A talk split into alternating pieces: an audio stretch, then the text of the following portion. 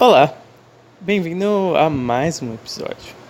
Aqui quem fala é André, suave no seu ouvido, seu podcast semanal de ASMR não intencional. Eu recebi um retorno de um ouvinte que ele falou o seguinte sobre o meu programa. Seu podcast está muito bom e eu não sei porquê. Isso me assusta. Prossiga. Esse elogio reforça a importância da alienação para poder desfrutar bem do entretenimento. Você não precisa saber os porquês de uma coisa ser boa para você. Você não precisa entrar nos méritos de rigor técnico para poder genuinamente apreciar uma obra. Se é assim para os memes, por que devia ser para o resto? Não se assusta por não entender os porquês de alguma coisa, afinal, a maior parte dos mistérios da vida e do universo são indecifráveis. Você pode achar que algo é bom só por achar bom, porque você concorda com o material que está consumindo. Pode ser um filme sobre um aluno no ensino médio que não quer escrever a frase de Nietzsche porque de algum modo copiar a frase que diz sobre a morte de Deus fere seus valores. Um filme muito ruim, uma narrativa e péssima em argumentação, com um diálogo de desfecho impressionante, onde o professor de filosofia fala: Eu odeio Deus porque ele tirou tudo de mim. E o aluno responde: como você é capaz de odiar o que não existe? Hashtag refutado. É isso mesmo. Na verdade, todo ateu é um cristão enrustido, desiludido, esperando alguém para despertar novamente a chama da sua fé e todos cantem juntos no final. O ateu precisa de alguém para dizer que se alguém não acredita em alguma coisa, essa coisa na verdade é real. Mas a gente pode usar isso contra os negacionistas, aqueles que negam coisas reais de verdade. Eu ri isso escrevendo real de verdade no meu roteiro. Bom, mas isso funcionaria bem, né? Porque como você pode não acreditar em mudança climática? Se você não acredita numa coisa, ela já existe independente da sua opinião. Mas eles não vão aceitar isso. E não é porque isso é um argumento bosta, mas é porque eles não concordam mesmo. E discordam por um tesão na burrice, já que tem provas muito bem fundamentadas de que é real e muito melhor fundamentadas do que eu jamais conseguiria usar para argumentar que Peppa Pig é melhor que Naruto. Eu finalmente quero muito agradecer ao retorno do meu ouvinte e se pá, vocês já devem ter até esquecido qual foi o elogio dele e de onde partiu essa minha sinuosa linha de raciocínio. Mas eu fico muito feliz de estar sendo apreciado, mesmo sem saber o porquê. Se você também tiver retornos, perguntas, sugestões, reclamações ou histórias para eu contar, manda um e-mail para suave no seu ouvido yahoo.com ou manda suas perguntas para o curiouscat.me barra soaveira que soaveira também é meu arroba no Twitter, pode me seguir lá ou ainda procura também por soaveira no Telegram e me manda uma mensagem ou um áudio. Refletindo um pouco mais sobre o que é real de verdade, me faz lembrar de um verbete no dicionário de Oxford que ele o dicionário elegeu essa palavra em 2016, que é pós-verdade. Na Wikipédia, pós-verdade é um neologismo que descreve a situação na qual na hora de criar e modelar a opinião pública, os fatos objetivos têm menos influência que os apelos, as emoções e as crenças pessoais. Ou seja, a pós-verdade é uma mentira construída em cima do que você sente. Isso mesmo. Você que é gado aí e acha que a pessoa está retribuindo sentimentos, seu relacionamento é uma pós-verdade. Mas isso não é uma coisa nova. Eu não sei se vocês já ouviram falar de um filme chamado A Bruxa, que o trailer era uma isca é, falando que era baseado em fatos reais. E os relatos eram reais, mas não de verdade, porque eram reais. As coisas eram reais na cabeça das pessoas da época, que não muito diferente dos crentes de hoje em dia, eles ficavam procurando e botando demônio onde não tinha. A plantação não está rendendo? É a praga do diabo. Ah, essa mulher não quer se submeter à humilhação e violência da nossa sociedade, ela quer viver com o um mínimo de dignidade e autonomia? É óbvio que ela fez pacto com o diabo. Ela é uma bruxa. Hoje em dia a gente pode ver os reality shows que, apesar do nome, não são reais de verdade. A gente vai lá em busca da natureza humana em sua forma crua e cruel. Seja pessoas confinadas numa casa, algo muito distante da nossa realidade, não é mesmo?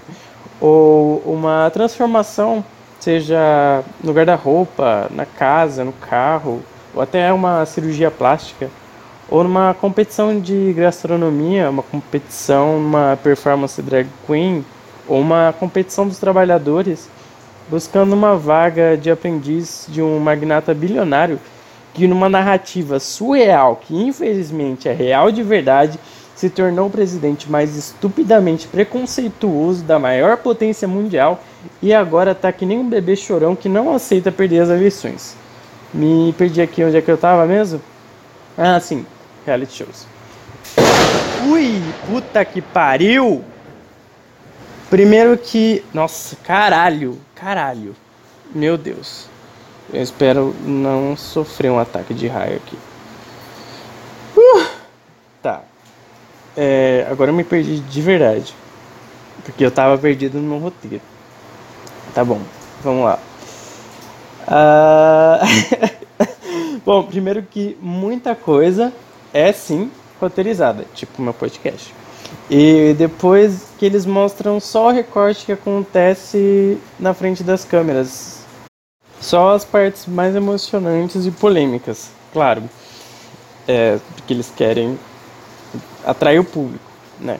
Inclusive, eu tenho uma amiga que tem uma hipótese sobre esse sucesso dos reality shows, essa busca pelo polêmico que ajudou a desenrolar essa narrativa surreal que eu falei agora. E inclusive nessa narrativa tem muita pós-verdade usada como campanha política, igual a nossa versão mequetrefe desse político aqui no nosso belo território tropical. Mas eu não estou aqui para falar de política. Eu tô aqui para falar e vocês não precisarem pensar no que vocês estão consumindo. Eu tô aqui tentando aliviar o brasileiro que é obrigado a lidar todo dia com uma desgraça diferente. Inclusive eu. E eu tô aqui para falar merda. Eu tô aqui para tirar a merda da minha cabeça e tacar na tua. Mas vocês vieram aqui para esse episódio esperando eu explicar os porquês de Peppa Pig ser melhor que Naruto, né? Apresentar argumentos muito bem fundamentados sobre por que o desenho infantil de uma porquinha com cara de rola é melhor que um anime de um moleque ninja.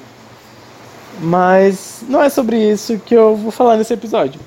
Isso foi um clickbait, uma tradução livre, como eu já uso, isca de clique, para atrair o otaku puto. Corre que o corno tá puto kkkk. Eu ia colocar outra coisa no título. Pacific Rim é melhor que Evangelion.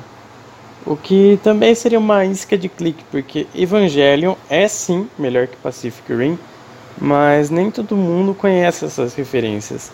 Mas todo mundo conhece Peppa Pig e Naruto, e eu achei que os dois seriam muito mais atrativos de colocar em oposição, porque é muito mais esdrúxulo. Eu amo essa palavra, esdrúxulo. Eu também não sei muito sobre Peppa Pig e Naruto, além do que eu já falei. Acho que o enredo de Peppa Pig não deve ser muito complexo, porque é um desenho para crianças pequenas. Agora, Naruto parece uma narrativa mais elaborada. Aliás, eu, eu acho que eu, nisso Peppa Pig é melhor que Naruto. Peppa Pig é melhor que Naruto para crianças de 6 anos ou menos. Aí, é isso que é o argumento. Acabou a pauta. Acabou o episódio. Não, acabou não. É, bom, mas sobre Naruto, se vocês quiserem saber mais sobre a mitologia de Naruto, tem mais detalhes num vídeo de um pastor que explica num sermão. É um vídeo no YouTube chamado Fernando Iglesias. É Fernando, escreveram Fernando errado no, no título. Fernando Iglesias. Testemunho do garoto que assistia a Naruto. Lá ele fala tudo sobre Naruto. Bom, eu sei também que sempre que dá chance, o Naruto conta a história do passado dele, que ele cresceu sozinho ao som de uma flautinha triste.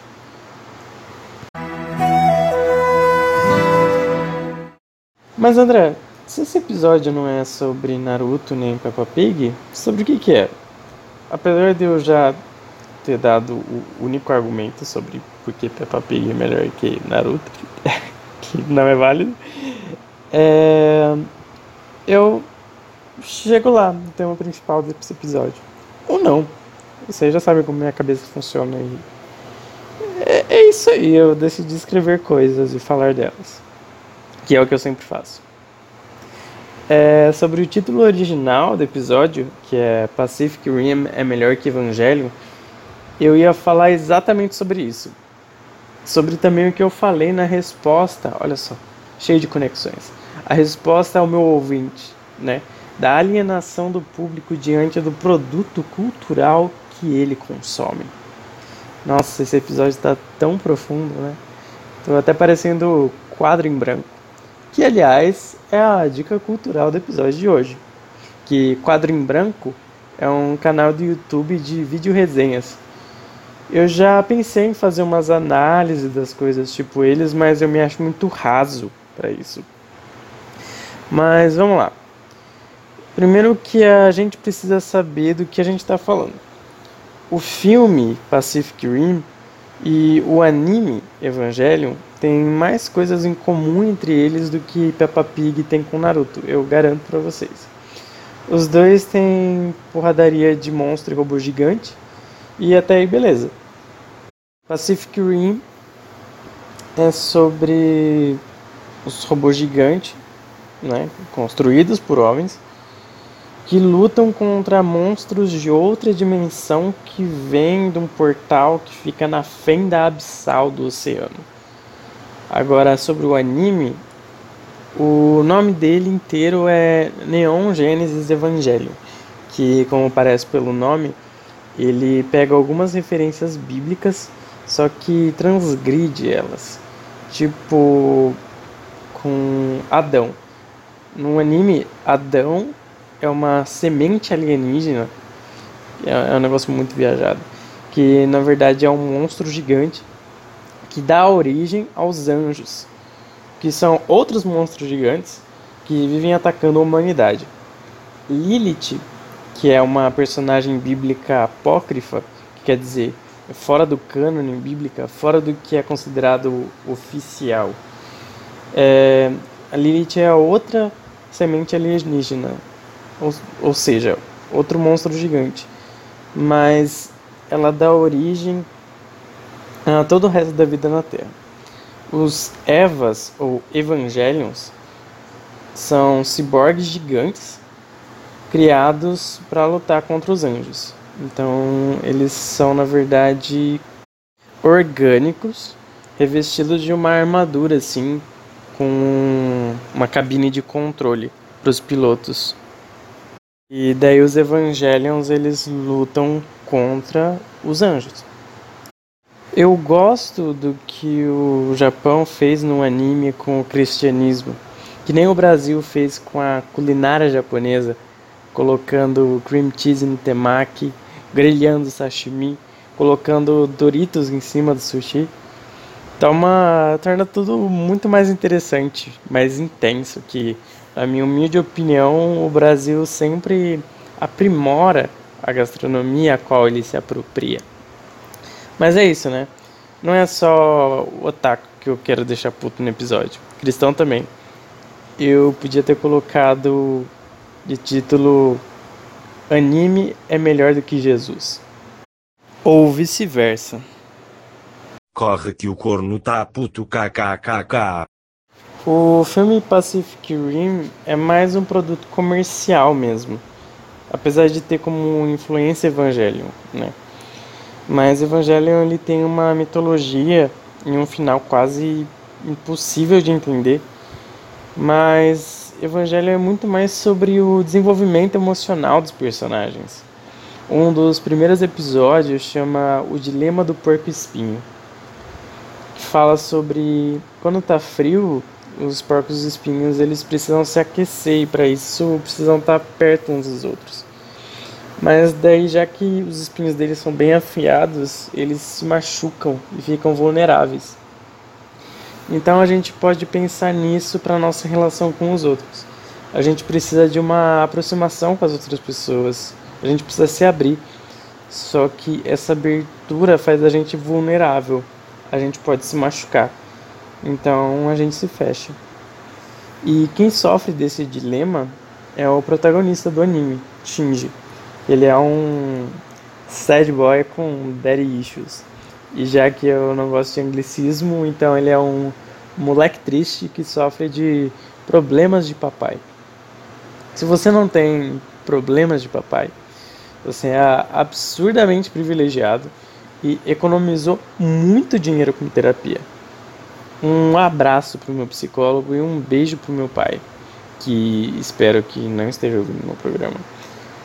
Mas o, o Shinji não tem psicólogo. E ele é explorado por causa do potencial que ele tem para pilotar um robô orgânico gigante com poder ilimitado. Isso porque ele tem uma compatibilidade mental com Eva. Quando ele está no robô, ele sente o que o robô sente. O que zoa muito mais a cabeça do moleque, porque às vezes, tipo, o robô é desmembrado e decapitado, saca? Agora, se você não gosta de terminar alguma coisa sem entender o final ou de finais trágicos, você provavelmente não vai gostar de Evangelho.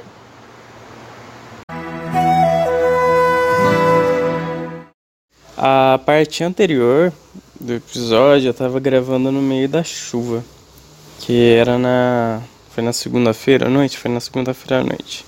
Agora é quarta-feira de tarde. E se vocês estão ouvindo algum barulho de fundo, é a obra tá no fundo. Não, não é obra, na verdade eles estão cortando grama, parece. E os vizinhos, porque os vizinhos aqui são bem colados. É, então, esses dias eu fiz uma coisa muito burra. Eu esqueci de pegar meus remédios na farmácia de alto custo pelo SUS, né? É, isso é agendado, então eu tive que remarcar para tirar minhas drogas.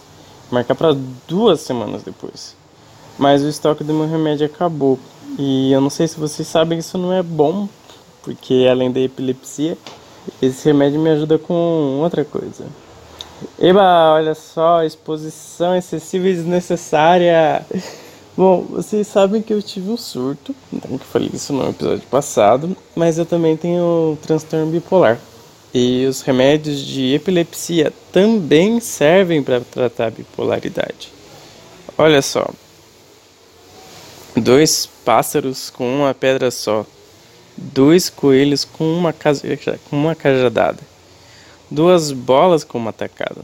Duas doenças numa drogada só eu uso muitos remédios. Então, se você quiser anotar também, é ácido valproico, eu tomo 250 miligramas de manhã e 500 à noite. lamotrigina, eu tomo 50 de manhã e 100 à noite, e finalmente quetiapina, que eu tomo 75 miligramas à noite, que contabiliza um total de 975 miligramas por dia de substâncias que mexem com o meu cérebro. Como isso vai afetar ao longo do prazo, eu não sei, provavelmente eu vou virar um velho com demência. Mas é isso, eu fiquei uns dias sem tomar e um dos remédios que tinha acabado achando que não ia dar em nada, né? Que é a lamotrigina no caso. Mas quase não deu. Que na verdade minha cabeça ficou ligeiramente mais bagunçada.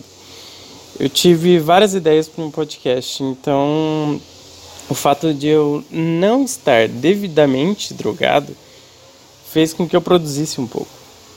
Mas calma aí, durou só tipo cinco dias. No fim das contas, eu tive que remarcar, né? Como eu falei, eu remarquei para duas semanas depois, mas eu tive que gastar 50 reais para um terço da quantidade de remédios que eu preciso tomar no mês, da quantidade de lamotrigina, no caso. Mas eu aproveitei para comprar protetor solar também, já que a última vez que eu comprei protetor solar foram 600 ml por 40 reais e durou por mais de um ano e meio. É, usem protetor solar. Se previnam contra o câncer. Eu sou muito branco, então eu preciso de protetor solar para não virar um camarãozão. E eu também ando bastante a pé. É uma necessidade, é imprescindível. E ultimamente eu também estou fazendo minhas andanças de chapéu porque eu tô ficando calvo. É foda isso, né? Você envelhecer e gradualmente diminuindo a densidade dos folículos capilares da sua cabeça.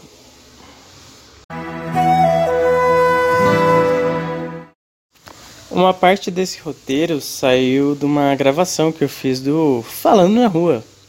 É, mas eu fiquei com muita preguiça de transcrever por ouvido que é uma coisa mais difícil do que parece. Então eu peguei a gravação e deixei tocando para aquela ferramenta, sabe, do microfone do Android que faz digitação por voz para fazer esse trabalho por mim. Mas parece que ela tem preguiça também, porque chega uma hora que ela para. Fora que ela erra com um monte de palavra. Ela também censura palavrão você fala a palavra, daí ela coloca só a primeira letra e um monte de asterisco para completar ela. É, mas minha preguiça hoje tá de um jeito assim tão foda que mesmo tendo esse episódio transcrito, no caso mal transcrito, né, que precisa de uma revisão, e olha que eu gosto de fazer revisão, eu não eu não vou fazer isso. Então, daqui por diante, você só vai ouvir um André semi-espontâneo, porque eu já sei a ordem dos assuntos. Mas vocês vão ter que lidar com a minha afasia, que é meu problema esporádico de esquecer as palavras. Então, sobre minha epilepsia, é, desde quando eu me conheço por gente, eu tenho um negócio chamado aura que é um negócio muito louco. Sabe quando você tem uma vertigem assim? Só que ao invés de ser aquela mancha acinzentada na sua visão, é um caleidoscópio piscando assim. Dizem que parece um parece é, parece o efeito de LSD.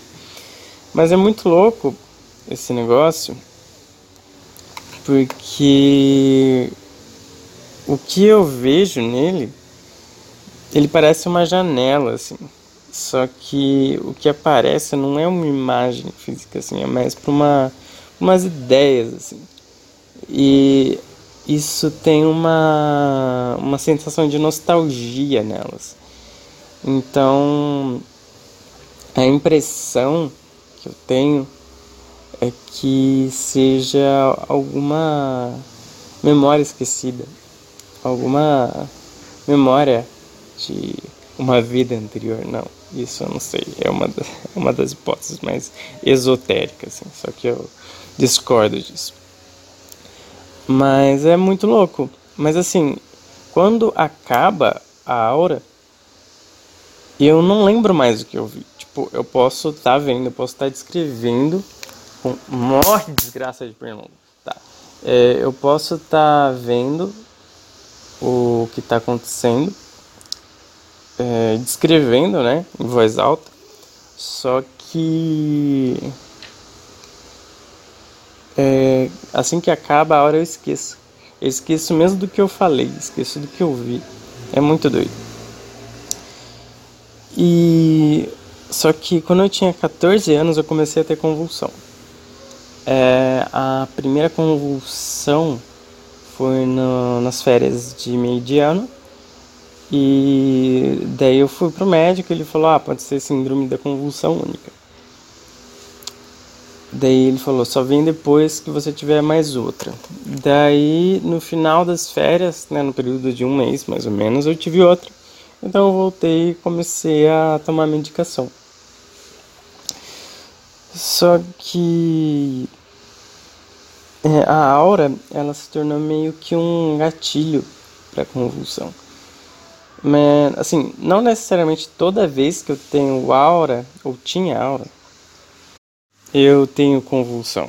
Então, é só um alerta mesmo. É, mas toda vez que eu tenho convulsão, eu tenho a hora antes. Mas está controlado. A última vez que eu tive convulsão foi em 2017. É, 2016, quer dizer, final de 2016. A última vez que eu tive aura foi em 2017, no meio de 2017, porque eu estava começando a tomar lamotrigina e a lamotrigina ela parou com isso. É... E a quetiapina me deixa com sono e ela meio que controla isso do meu surto, assim, ela é um antipsicótico, tá? mas ela é calmante também. E ansiolítico, que ajuda a tratar a ansiedade. Ou seja, eu tomo os meus remédios para não ficar doidão. Então, é, eu me drogo para não ficar doido. Tem pessoas que se drogam para ficar doidas. E eu tenho um amigo que chegou para mim uma vez, perguntou: Oi André, e aí? Se eu tomar o seu remédio eu vou ficar doidão? E assim, eu fiquei extremamente puto com isso. Corre que o corno tá puto, kkkk. Eu fico puto porque. É, primeiro que eu consegui esse remédio pelo SUS, né? Depois que ele serve justamente para não ficar doidão. Ele quer usar para ficar doidão. Então, isso é coisa de noia, né? Noia fazendo noice, noiagem, noierice, qualquer coisa que um noia faz. É, e falando em noia, tem uma fala do Bolsonaro que é muito boa. Peraí. Deixa eu tocar para vocês. Inclusive cheirar uma, um paralelepípedo de crack, sem problema nenhum. Paralelepípedo de crack. Paralelepípedo de crack. Nem a, essa essa expressão nunca antes foi concebida na humanidade assim. A primeira vez a, a concepção, a grande originalidade dessa expressão veio do Bolsonaro. E nem a pessoa mais noia que eu conheço na minha vida podia vir com essa ideia. Paralelepípedo de crack. Nossa, é, é muito coisa de um, de um canal que chama Papotário, que é um canal do YouTube onde eles pegam uns áudios de WhatsApp e colocam como se fosse na dubla uma dublagem de JoJo's Bizarre Adventure, que é um anime, e fica muito bom, é muito engraçado, porque é um monte de carioca puto gravando os, os áudios. E, é, e carioca puto é uma coisa que entretém muito, assim. É, é, é uma coisa muito engraçada. Inclusive, eu tenho um amigo carioca que eu pedi para ele gravar um áudio puto. Eu vou colocar aqui. Porra, tá me tirando, tá de sacanagem? Tu tá maluco? Agora vindo a expressão, né, a maravilhosa expressão que eu tô usando toda vez no áudio lusitano aqui. Corre que o corno tá puto. E essa expressão fica especialmente boa, especialmente engraçada, quando é num sotaque que nem o meu. Porque esse R caipira que eu tenho de porta, né, chama R retroflexo. Olha só. Eu fiz bem fonética e fonologia no curso de linguística. É, e é muito bom, né? Mas daí eu penso assim, quando esse termo foi cunhado, porque carioca Carioca puta é uma coisa engraçada e corre que o corno tá puto em interior do São Paulo, é engraçado. Então, eu, eu imagino assim, tipo, um, um a cena, um carioca ficando puto por alguma coisa que alguém do interior de São Paulo fala e daí ficando tão puto assim, correndo atrás para bater no cara do interior de São Paulo, mas o cara do interior de São Paulo correndo assim, Corre que o corno tá puto! é, eu deixo aí então essa ideia para vocês mentalizarem. E é isso, eu acho que o programa de hoje chega ao final. É, mas eu vou deixar um bônus bem legal para vocês, porque já tá ficando longo demais esse episódio. É, e é isso, então espero que vocês tenham gostado. Indiquem, se vocês gostaram, indiquem para seus amigos, inimigos, familiares. E mando para vocês um demorado beijo envolto da minha língua, embebido de saliva, no lugar de sua preferência. Até mais!